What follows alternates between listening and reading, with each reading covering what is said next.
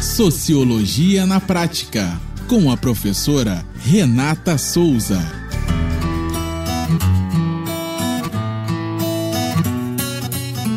Olá, pessoas. Eu sou a professora Renata Souza e esse é mais um podcast do Sociologia na Prática. A nossa reflexão sociológica de hoje dá continuidade ao selo editorial Sociologia na Prática. O selo tem por objetivo incentivar outras mulheres a se empoderarem na escrita ou escreverem para se empoderar. Também escrever sobre o mundo a partir de suas perspectivas, suas dores e principalmente questionar o status quo através das palavras. A nossa convidada de hoje é a Camila Borges Barreto, que é cientista social, mestre em educação profissional e tecnológica e mãe da Helena de dois anos. Com a reflexão sociológica, mitos, maternidade e desejo para um feliz Dia das Mães. Olá, pessoal. Muito prazer. Eu sou a Camila Borges e estou aqui a convite da professora Renata Souza para refletir um pouco com vocês sobre a temática da maternidade. Bom, em primeiro lugar, gostaria de me apresentar. Eu sou cientista social, sou mestra em educação profissional e tecnológica também sou mãe da Helena. Então eu gostaria de trazer hoje para vocês uma discussão sobre os mitos, a questão da maternidade e a questão do desejo, em especial o desejo feminino. Bom, no que pese na contemporaneidade a noção do mito ter assumido uma conotação moral, ou seja, ela é associada à ideia de algo nocivo, prejudicial ou mesmo falsa, essa categoria tem uma importância fundamental dentro das ciências sociais e humanas para a compreensão de determinados fenômenos. A filósofa Marilena Chauí define o mito em termos de uma narrativa. Uma narrativa sobre a origem, uma explicação que é tomada como verdadeira acerca da origem daquilo que é considerado importante para uma determinada sociedade. O mito, nesse sentido, por meio de uma contação, de uma narração, explica o porquê as coisas são do jeito que são, sendo a explicação considerada verdadeira para aquele povo. A antropologia, por sua vez, destaca a dimensão simbólica do mito, sua significação, sua lógica, sua estrutura. Para Claude Lévi-Strauss, a significação dos mitos fundamentam fundamenta a organização lógica e os sentidos da própria estrutura social, o que o antropólogo observou em suas etnografias entre as culturas indígenas. Mesmo considerando essas perspectivas filosófico-antropológicas do mito, é importante destacar como eles são apropriados historicamente pelas estruturas de poder desnudar como as narrativas e os discursos que compõem os mitos modernos são politizados, ou seja, de que forma eles entram na composição das relações de poder que participam da dinâmica da sociedade. Para além dos mitos gregos, dos mitos da cultura indígena, temos os mitos que modernamente se inscrevem no jogo de forças das relações de poder. Bom, para ficar claro eu gostaria de citar apenas três deles: o mito da democracia racial, o mito da beleza e o mito do amor materno. Nos três casos, temos um discurso enunciado como verdadeiro e que serve como aparato, como estratégia de subjugação e de opressão, para fundamentar uma relação de forças desigual. No primeiro caso, no caso do mito da democracia racial, o discurso de que o Brasil é uma sociedade democrática do ponto de vista racial e que o português, o negro e o indígena aqui conviveram pacífica e harmoniosamente, formando a base da nação, é um mito herdado dos trabalhos de Gilberto Freire. E aí cabe uma pergunta: a quem serve o discurso de que o Brasil é uma nação na qual não existe racismo? No segundo caso, no caso do mito da beleza, esse mito enuncia como verdadeiro que a beleza é uma qualidade tangível, objetiva e universal, e que cabem às mulheres o dever de encarná-la e aos homens o dever de possuí-la, como bem esclarece a autora da terceira onda feminista, Naomi Wolf, em seus trabalhos dos anos 90. De novo, cabe aqui uma pergunta: a quem serve esse discurso internalizado por milhares de subjetividades e adotado após a liberação das mulheres da mística feminina do lar e de sua inserção no mundo do trabalho? Após a liberação sexual das mulheres.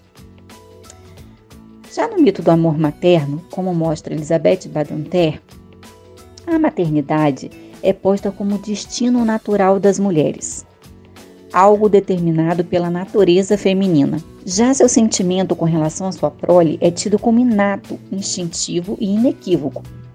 No mito do amor materno, a mulher é revestida de sacralidade e, a partir do nascimento de seu filho, ela se negará para sempre como sujeito, devendo a ele devotar-se, pois, como a gente cansa de ouvir por aí, ser mãe é padecer no paraíso. Mais uma vez, a quem serve o projeto da mãe devota, dessexualizada, obediente e destituída de paixões? A quem serve o projeto de domesticação da mulher, fazendo acreditar que não se sentirá completa sem gerar? Plena, em estado de plenitude, coroas de flores na cabeça e cenários bucólicos são imagens que comumente acompanham os gestantes. Bom, vou me demorar um pouco por aqui. Simone de Beauvoir e Elisabeth Badinter eh, se dedicaram, dentre outras, dentre outras coisas, a mostrar como o lugar da maternidade na vida feminina é algo construído social e culturalmente, e não algo instintivo dado pela natureza. Igualmente, as imagens do tão aludido amor de mãe e a abdicação como corporificação do mito do amor materno, que envolve em doses cavalares de abnegação e sacrifício, fazem parte de um projeto político de domesticação da mulher. Sarah Reed mostrou por meio de levantamento antropológico que não há um instinto materno nas fêmeas Homo sapiens, por não haver qualquer padrão de comportamento fixo dispensado pela mulher após o parto, como ocorre com outros mamíferos. A vontade de maternar é inculcada na menina desde a primeira infância, até que essa vontade assuma contornos do desejo mais autêntico da mulher. Na literatura, o romance Fique Comigo, da nigeriana Ayobami Adebayo, conta a incrível história de uma mulher em uma sociedade poligâmica que, após alguns anos de união, não consegue engravidar. Apesar dela e o marido terem feito um acordo de que não aceitariam uma segunda esposa, ela passa a se ver pressionada pela família em ter um filho e sabe que só conseguindo engravidar conseguiria salvar seu casamento. É exatamente o que faz, mas é um custo muito alto. O best-seller traz a reflexão sobre o que as mulheres estão dispostas a fazer para atender aos papéis socialmente impostos.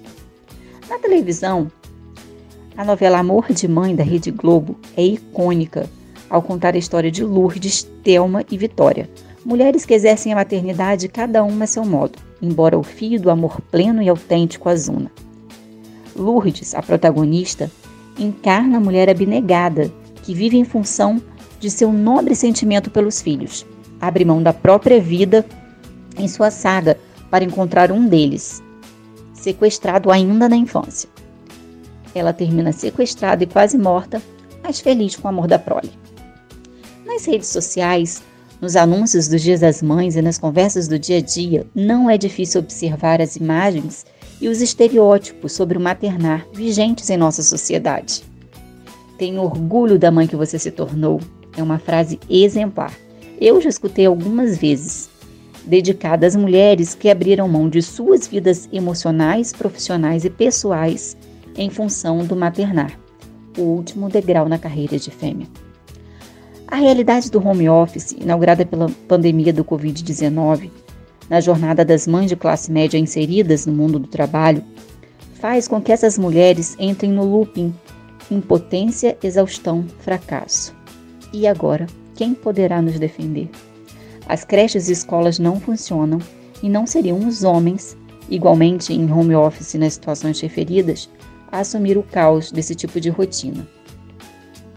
No entanto, o controle do mito não é exercido apenas sobre a vontade de maternar, mas também há um controle estrito que modela e reprime as mulheres para comportá-las no arquétipo de boa mãe.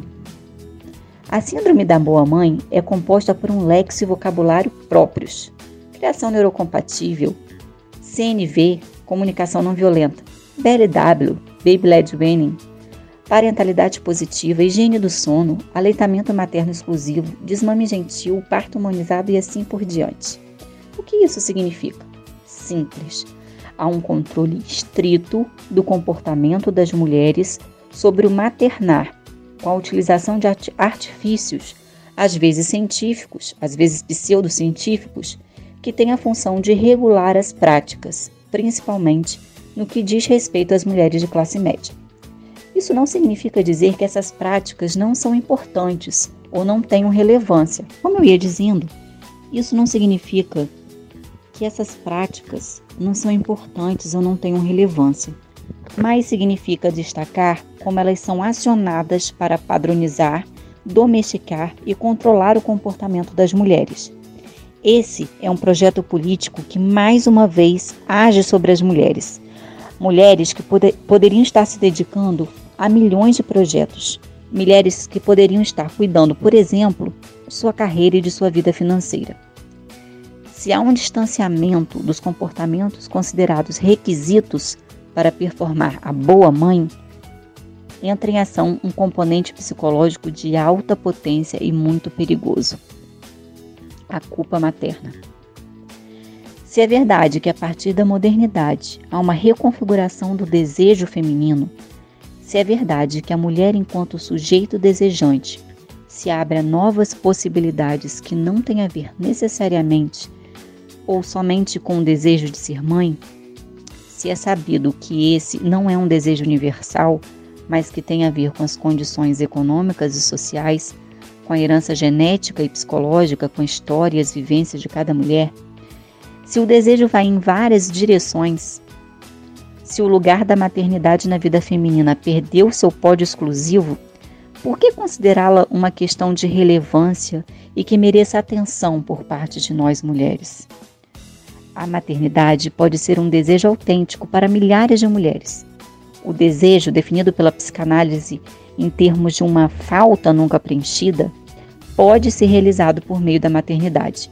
É legítimo que algumas mulheres escolham a maternidade como a grande e principal motivação de suas vidas.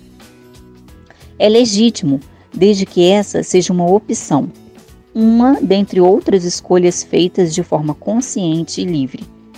O que está em xeque aqui é se esse desejo é um autêntico desejo desse ser desejante, que é a mulher, as mulheres, ou se a maternidade foi incrustada em sua subjetividade como objeto de desejo e como forma de sabotamento.